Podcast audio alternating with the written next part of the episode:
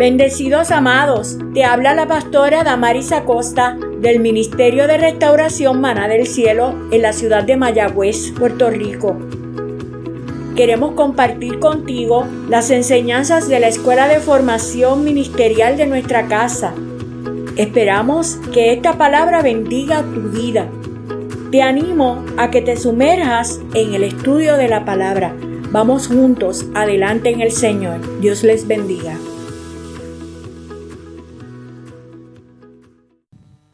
Hoy vamos a, comenzar a, profundizar un poquito más en, las escrituras y en la palabra y en, las enseñanzas que están establecidas por, por parte de Dios para este semestre.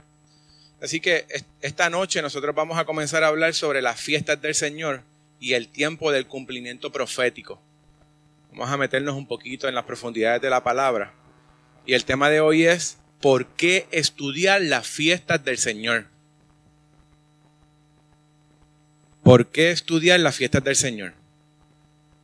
Muchos creyentes no judíos se preguntan el por qué debemos de estudiar las fiestas del Señor. Pero ¿por qué los no judíos? Porque los judíos saben lo que tienen que hacer, saben por qué celebrarla. Pero nosotros los no judíos tenemos que saber el por qué y para qué conocer su significado, su mensaje, su propósito.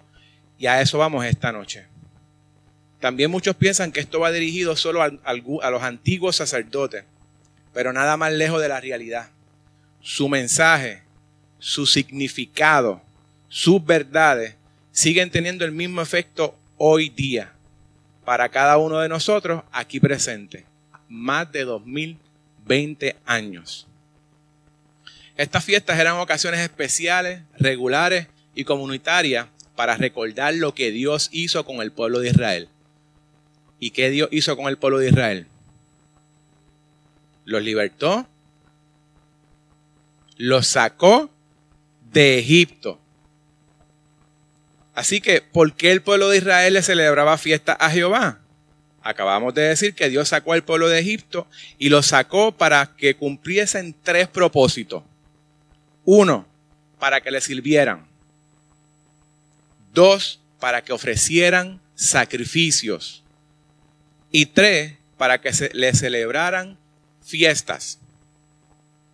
Así que estos tres términos son sumamente importantes. Servir significa trabajar para otros. Así que Dios sacó el pueblo de Israel de Egipto para que le sirvieran. Ofrecer sacrificio, matar un animal. Así que volvemos. Dios sacó al pueblo, al pueblo de Israel de Egipto para que le ofrecieran sacrificios. Y tercero, celebrar fiesta, que significa moverse, estar alegre, danzar, festejar, reunirse para regocijarse. Volvemos. El, Dios sacó al pueblo de Israel de Egipto para que se movieran, para que estuviesen alegres, para que danzaran, para que festejaran y se reunieran juntos para regocijarse. ¿Cuántas fiestas son? Siete, sinónimo de perfección y plenitud. Y están divididas en tres épocas, que tipifica el Espíritu Santo a la Trinidad. Dios nos entregó las fiestas para enseñarnos acerca de la muerte, sepultura y resurrección del Mesías. ¿Y quién es el Mesías? Jesús. La Biblia nos presenta varias razones de peso para estudiar y llegar a entender las fiestas del Señor. Número uno, las fiestas están en la Biblia y toda la Biblia es inspirada por Dios. Y sí, dije es, porque aún nosotros hoy día seguimos escribiendo la historia de Dios. Segunda de Timoteo 3, 16, 17. Toda escritura es inspirada por Dios y útil para enseñar, para redarguir, para corregir, para instruir en justicia, a fin que el hombre de Dios sea perfecto, enteramente preparado para toda buena obra. ¿Qué otra razón podemos necesitar para estudiar la palabra de Dios y para estudiar la, fiesta. Si está escrito en nuestro manual de instrucciones y es útil para tantas cosas, hay que creerlo y hay que obedecerlo. La palabra de Dios es útil para enseñar, para redarguir, para corregir, para instruir, para que el hombre de Dios sea perfecto en toda buena obra. Dos, las fiestas son una sombra de las cosas por venir que forman el calendario profético y enmarcado en la figura más importante de la historia. ¿Cuál es esa figura importante de la historia? Jesús. Muy bien. Cuando escudriñamos las fiestas podemos saber lo que nos depara el futuro, sabremos qué hacer, cómo hacerlo y las consecuencias de no hacerlo y de hacerlo. Así que Dios nos está dando las instrucciones completas para que sepamos lo que tenemos que hacer.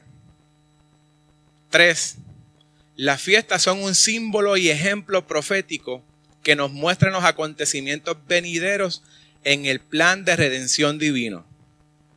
Leemos en 1 Corintios 10 del 1 al 6 y el 11. Porque no quiero, hermanos, que ignoréis que vuestros padres todos estuvieron bajo la nube y todos pasaron el mal y todos en Moisés fueron bautizados en la nube y en el mar, y todos comieron el mismo alimento espiritual, y todos bebieron la misma bebida espiritual, porque bebían de la roca espiritual que los seguía, y la roca era Cristo.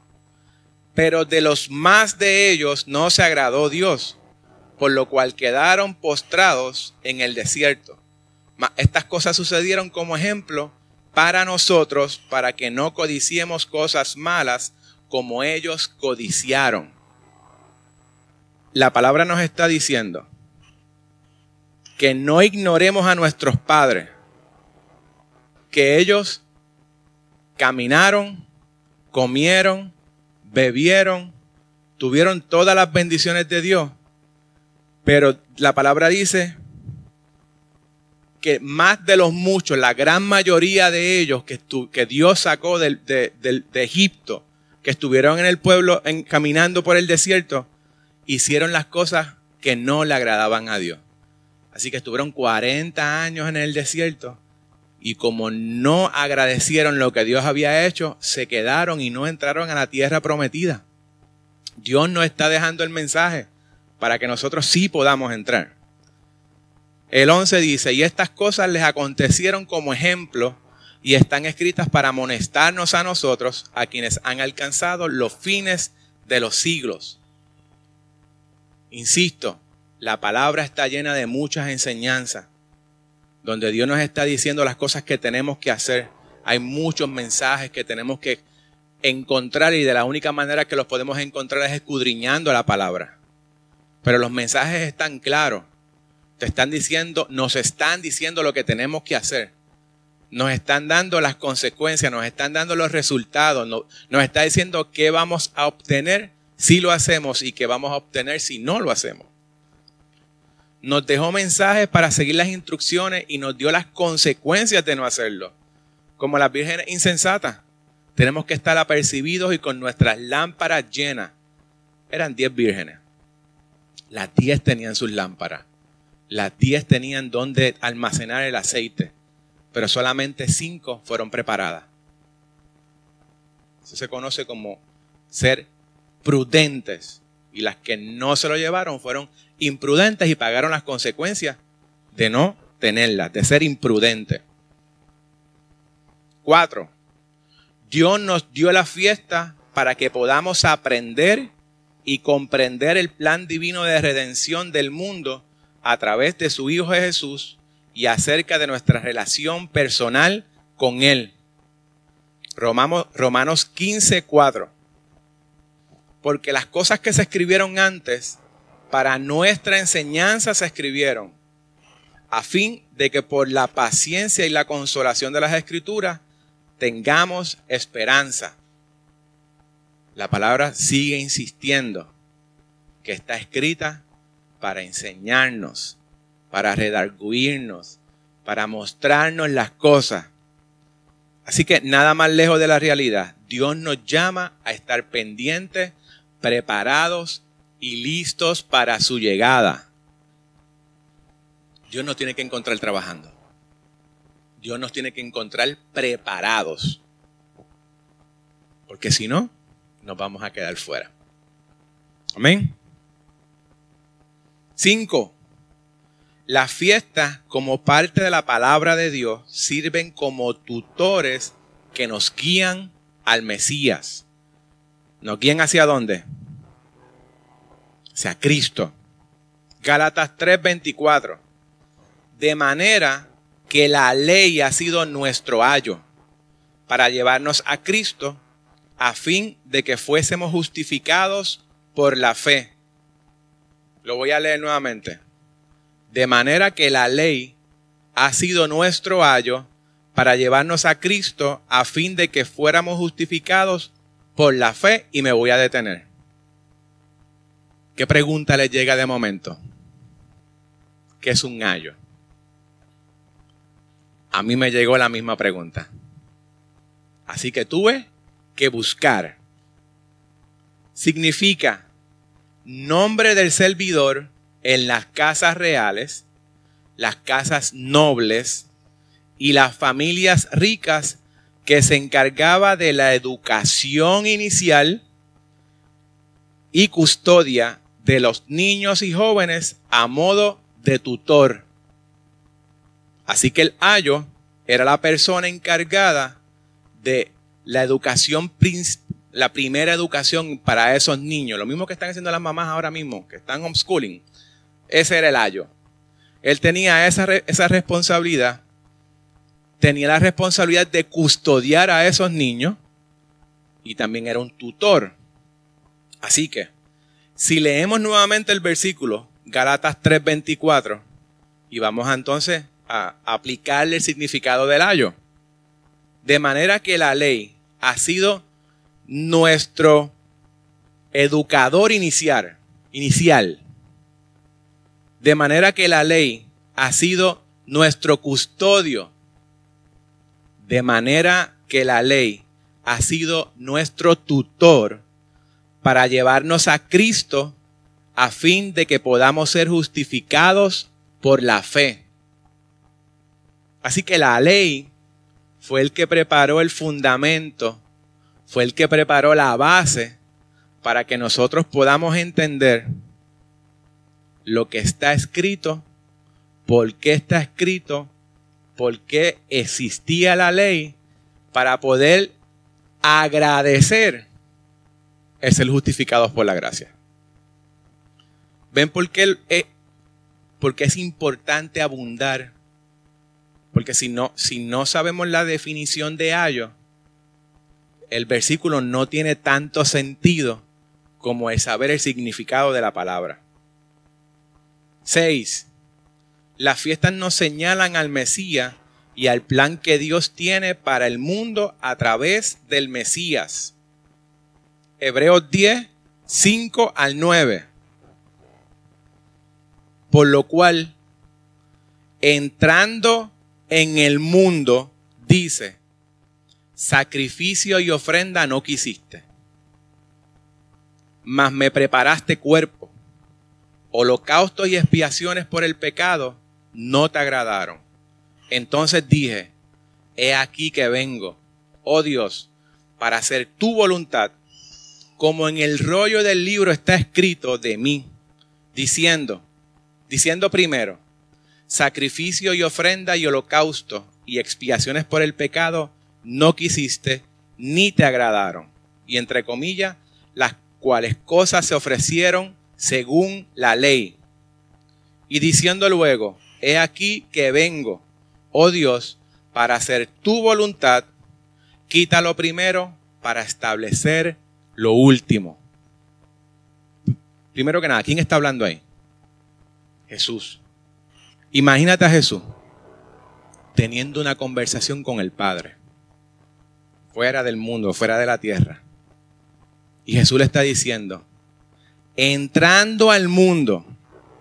Así que para que Jesús pudiese entrar, ¿cómo tenía que entrar? En un cuerpo. entrando al mundo, sacrificio y ofrenda no quisiste, mas me preparaste cuerpo para poder entrar. Holocausto y expiaciones por el pecado no te agradaron. ¿Qué fue lo que le pasó al pueblo de Israel cuando estaba caminando por el desierto?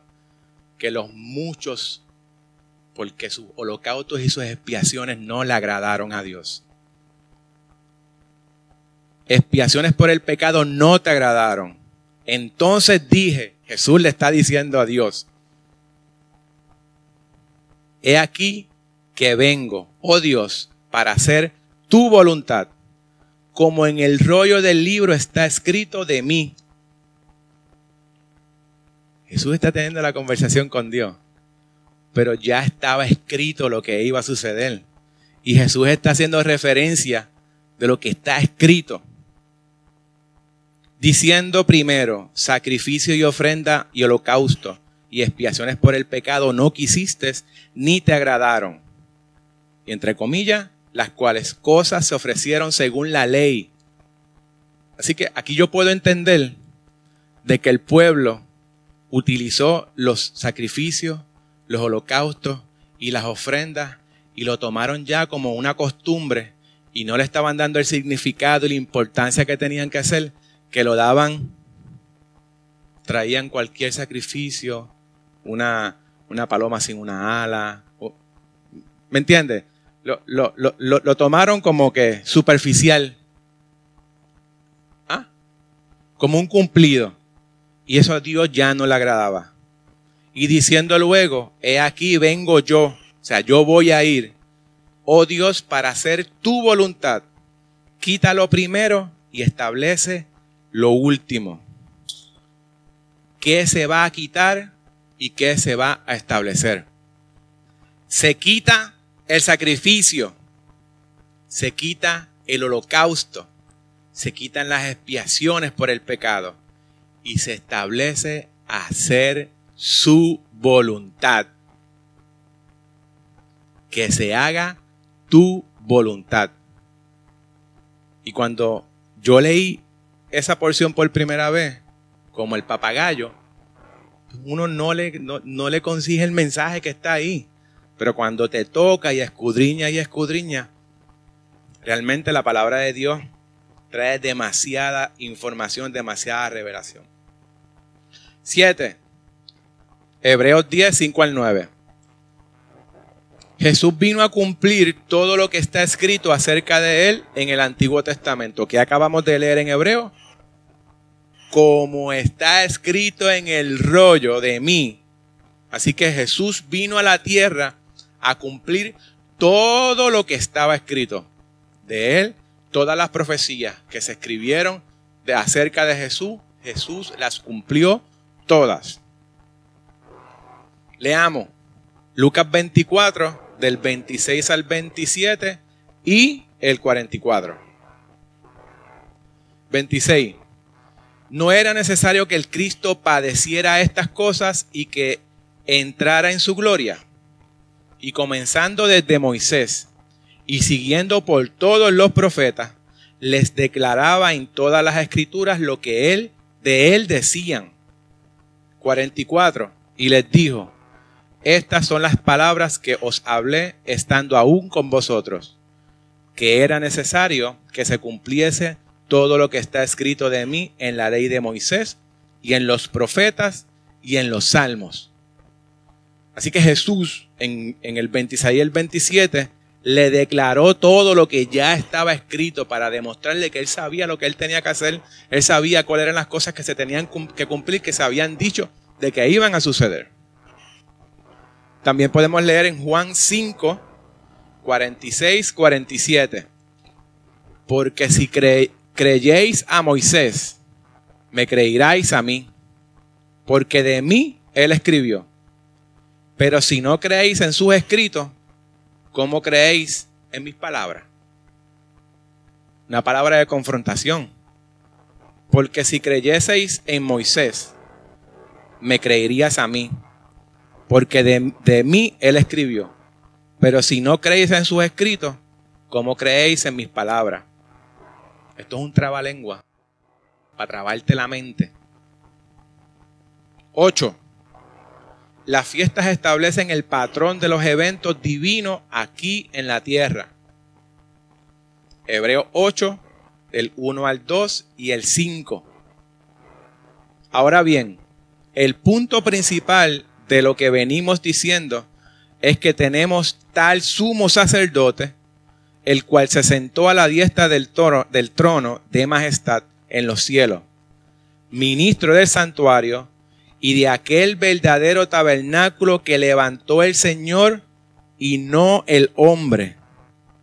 Jesús es el sumo sacerdote que se sentó en el tabernáculo que levantó el Señor y no el hombre.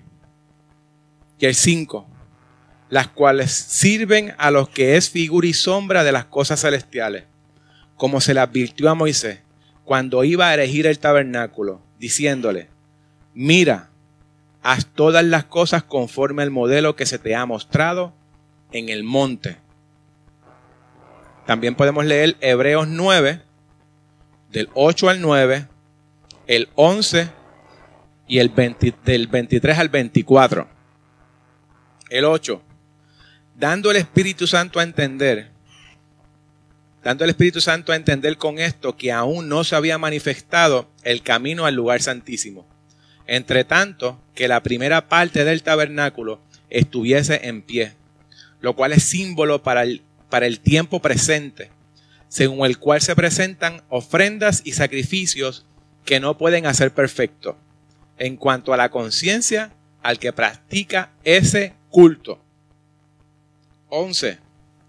Pero estando ya presente Cristo, sumo sacerdote de los bienes venideros, por el más amplio y el más perfecto tabernáculo, no hecho de manos, es decir, no de esta creación 23.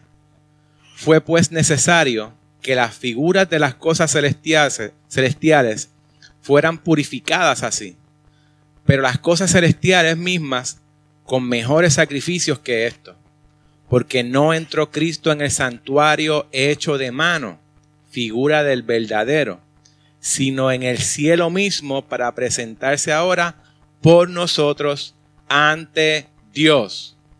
Gente, Jesús fue el último sacrificio.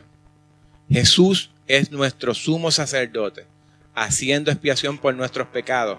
Ya no hay más sacrificios que hacer. Ahora es por gracia. Ahora solo hay que hacer su voluntad. 9. Dios no da lo natural para explicar lo espiritual al estudiar lo natural, podemos entender lo espiritual. Dios da lo natural para explicar lo espiritual. Al estudiar lo natural, podemos entender lo espiritual. Primera de Corintios 2, 11 y 12. Porque ¿quién de los hombres sabe las cosas del hombre? sino el espíritu del hombre que está en él. Así tampoco nadie conoció las cosas de Dios, sino el espíritu de Dios.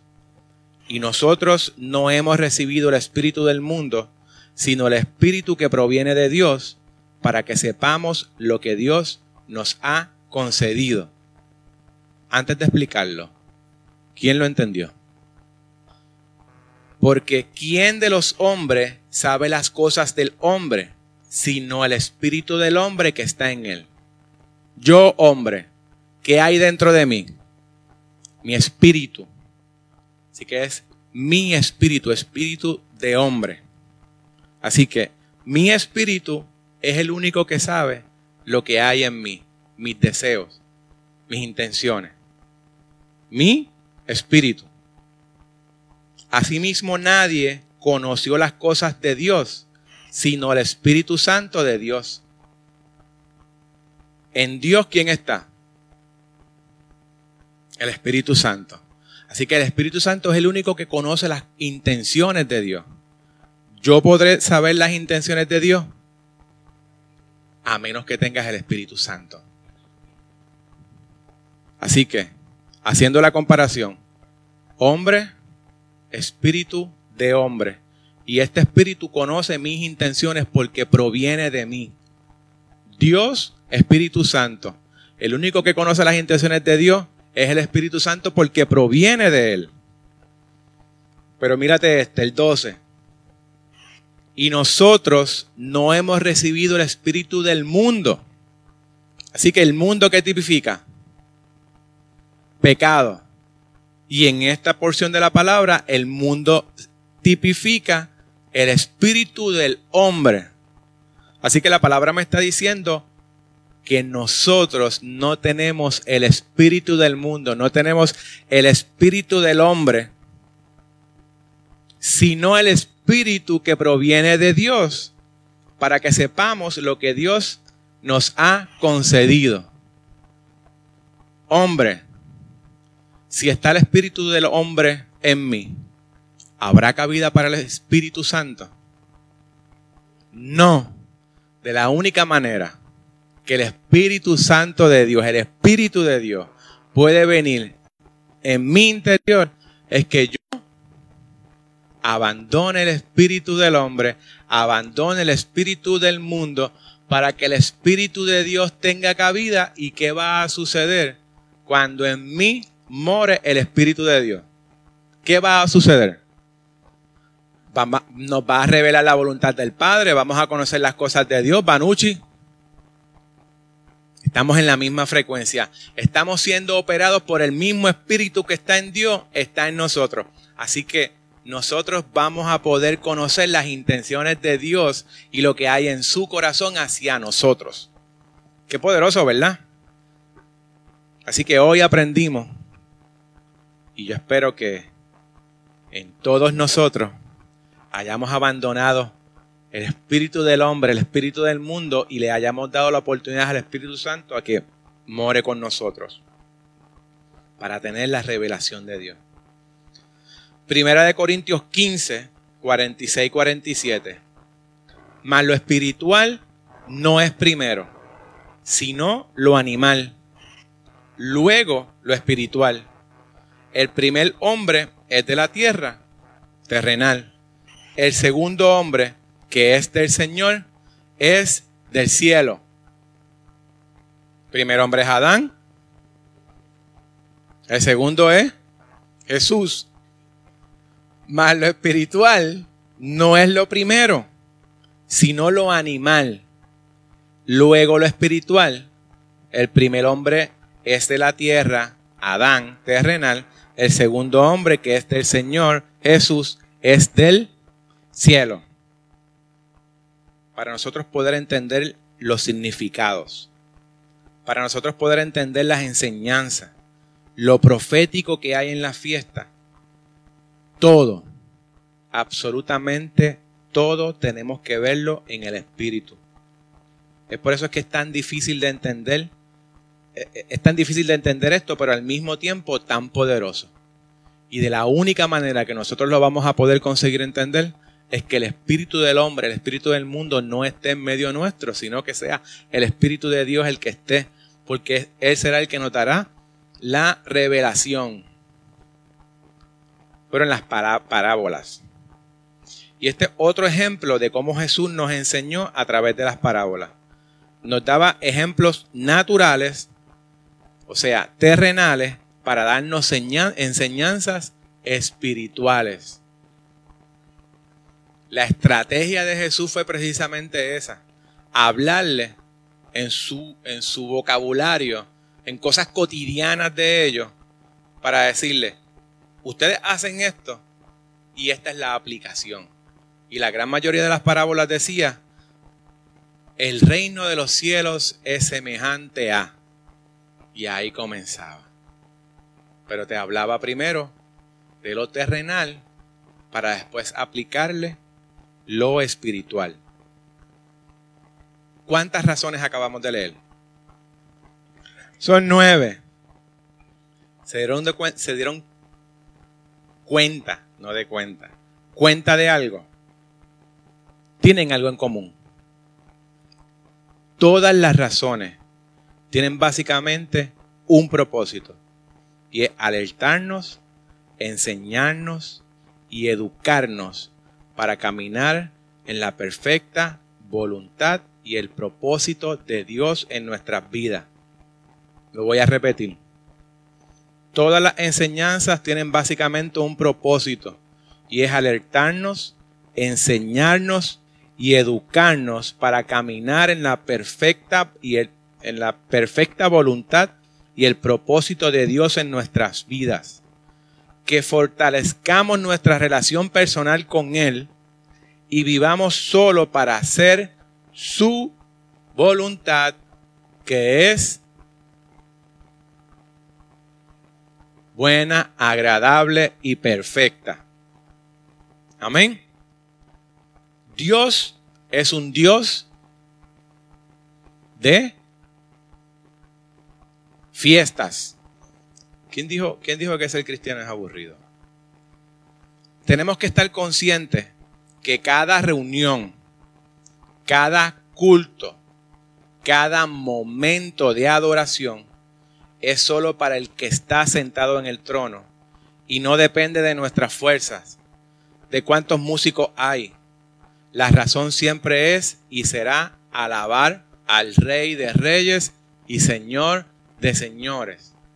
Siempre tengamos, siempre que tengamos en nuestras mentes esa razón de venir a congregarnos, todos van a estar con ánimo, todos van a estar participando, todos van a estar concentrados y, e integrándose en la alabanza y adoración y en la enseñanza.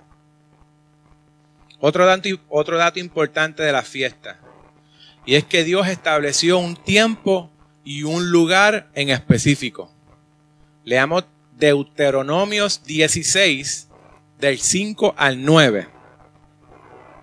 Deuteronomios 16, del 5 al 7.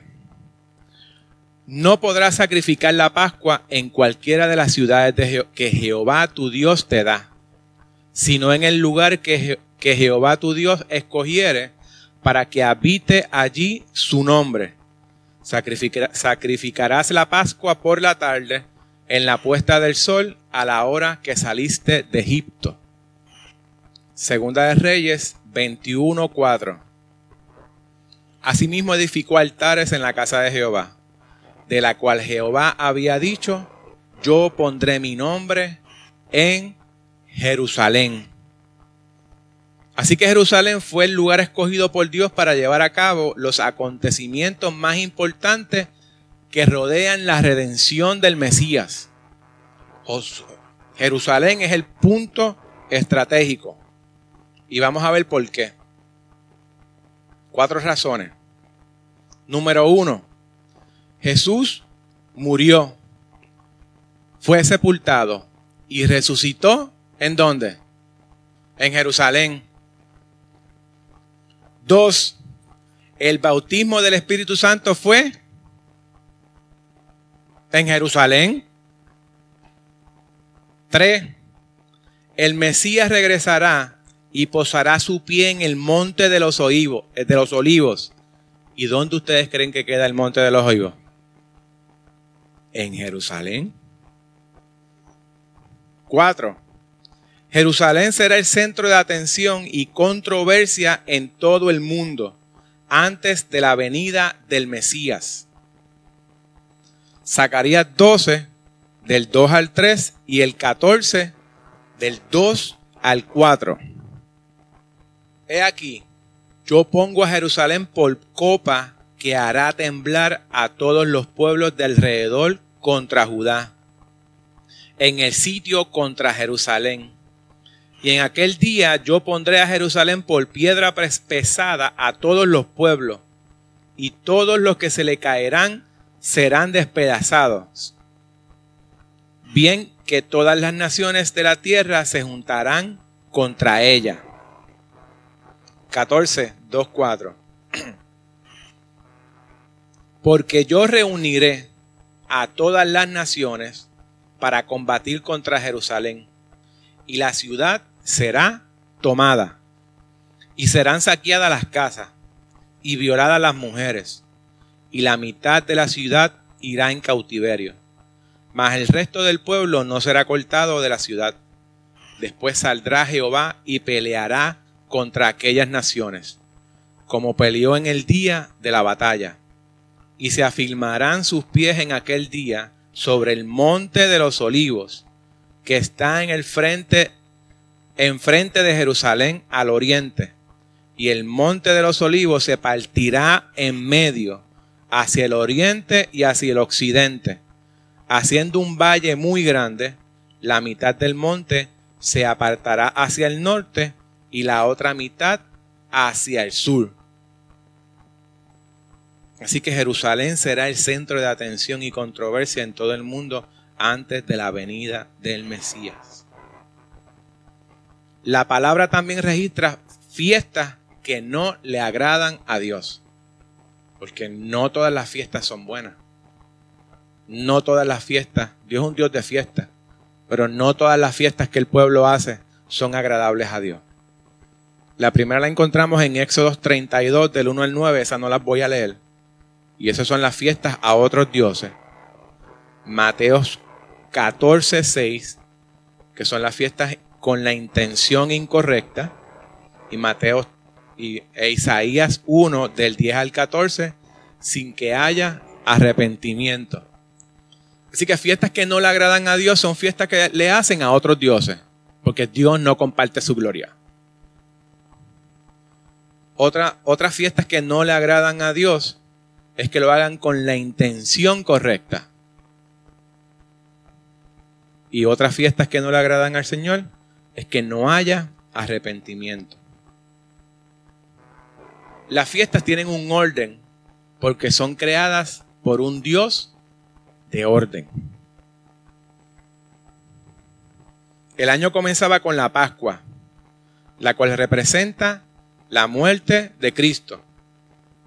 Al día siguiente, el Sabbat Pascual, un domingo, los israelitas celebraban la fiesta de las primicias, que representa la resurrección del Señor. A la semana siguiente se celebran la fiesta de los panes sin levadura. Y esta representa la santificación de los creyentes al quitar el pecado de su vida y todo esto ocurría en el primer mes. Vean que cada fiesta tipifica y tiene un propósito en específico. Que más adelante iremos entrando en cada una de ellas para conocer en detalle cada una de las fiestas. 50 días después de la fiesta de las primicias está el Pentecostés del Nuevo Testamento o sea, la llegada del Espíritu Santo a la iglesia. En el séptimo mes se celebran tres fiestas. Comenzaba con la fiesta de las trompetas, recordando el reencuentro del pueblo de Dios cuando venga. Y al décimo día era el día de la expiación, que implica la limpieza del pueblo. Y desde el 15 hasta el 20 los judíos celebran la fiesta de los tabernáculos. Aunque todos los creyentes aman a Dios con todo corazón y buscan servirle todos los días, la mayoría no tienen un entendimiento profundo de la Biblia. O sea, la mayoría no escudriña la palabra. La podemos leer, la podemos leer, pero no nos detenemos a y lo que significa tener una relación personal con Dios. Que es de hecho lo que Él más anhela, lo que Él más desea. Dios le encanta que le busquemos y establezcamos una relación personal con Él. Una relación personal con Él. Pues mientras más cerca, más lo entiende, más lo respeta y más lo obedeces. ¿Y cómo logramos tener una relación personal con Dios? Entrando en intimidad con Dios. Pero tenemos que sacar tiempo. Tenemos que sacar tiempo porque a Dios le encanta el que tengamos esa intimidad. Muchos de nosotros entendemos o entendíamos que con asistir regularmente a la congregación de nuestra predilección, de comportarse como una persona decente, una persona buena, una persona moral, honesta en la vida diaria, era suficiente. Miren, yo, yo le he dicho anteriormente, antes de nosotros conocer verdaderamente a Dios, asistíamos a la iglesia católica. Y asistíamos casi todos los domingos. Y si estaba nublado, la excusa perfecta para no ir. Porque la nena Coralí se enfermaba, se mojaba y se podía enfermar. Pero para nosotros era suficiente el asistir a misa todos los domingos. O si no iba por domingo, tratábamos de entonces ir sábado por la noche. Esto era todo lo que nosotros conocíamos o lo que nos habían enseñado y llegamos a aceptarlo como bueno. Sin embargo, Dios comienza cuando, cuando comenzamos entonces y, tenemos un encuentro personal con Dios y pasamos por el proceso que pasamos y comenzamos a, leer un poquito más y a ver las cosas desde una perspectiva diferente, fundamentada a través de la palabra, Dios nos comenzó a dar a, darnos las cosas más claras y a enseñarnos a, lo que era tener una relación personal con Dios. Y, el propósito de aprender y de estudiar las fiestas que están establecidas en la palabra va, a ser una, una clave importante de adquirir el entendimiento espiritual. Amén. Así que, repasemos para los que al principio estuve muy rápido y no pudieron tomar sus anotaciones. Las fiestas del Señor están descritas en la palabra y están repletas de rico alimento espiritual y ameritan un cuidadoso estudio. Hay un total de siete fiestas que, significan, el siete significa perfección, plenitud, Dividida en cuántas épocas? Tres épocas. Número del testimonio completo y perfecto. ¿Cuántas veces se celebraban al año? No lo anotaron. Tres veces al año. Que el pueblo tenía que, presentar, que presentarse en Jerusalén, en el templo, para celebrar la fiesta. Son citas dispuestas por Dios en un lugar en específico. Jerusalén, en una época específica. Cada una de las tres épocas determinadas para hacer los peregrinajes para la fiesta, para realizar ciertos eventos que forman parte de la redención. Dios nos dio las fiestas para enseñarnos acerca de la muerte, sepultura y resurrección del Mesías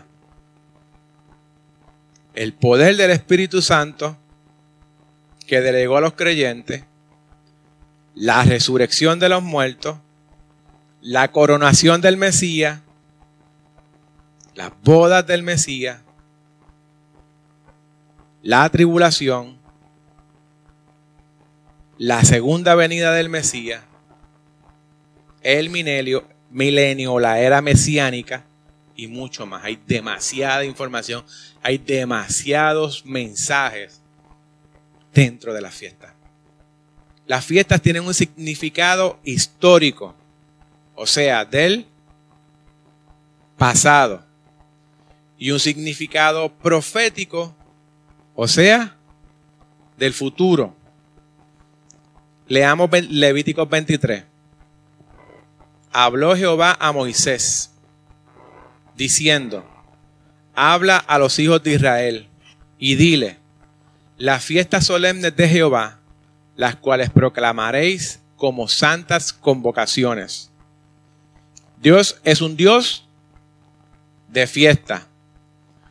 Dios sacó su pueblo de la aflicción de Egipto a la tierra prometida, a la tierra que fluye leche y miel a la tierra de abundancia.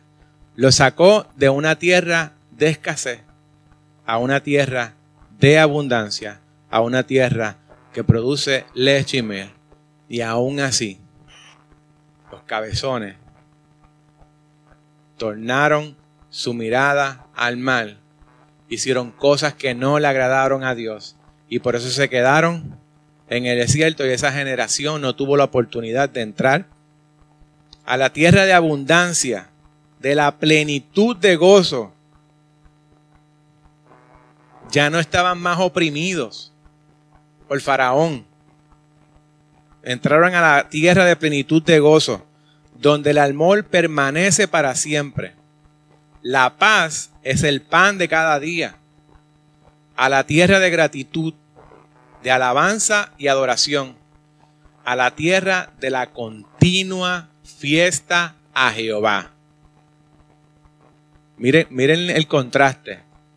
Dios sacó al pueblo de Israel de Egipto, donde estaban esclavizados, donde tenían que mendigar su alimento, que lo que le daban eran, le aumentaban las horas de trabajo y le, y le disminuyeron la calidad de comida, donde tenían que pasar necesidades, y, y, y los trajo a una tierra que era de bendición por los opuestos. Siempre debemos recordar que cada reunión de adoración, la, que cada reunión de adoración, la fiesta es para aquel que está sentado en el trono. La fiesta es para nuestro Dios. Nuestra alabanza no depende de cuántos bienes materiales podamos poseer. No depende de cuántos títulos teológicos podamos tener. No depende de cuántos músicos hay de si cantan lindo o no o entonan bien. La razón de nuestra alabanza es nuestro Rey y Señor Jesucristo. Hagamos fiesta al Rey de Reyes y Señor de Señores. Amén.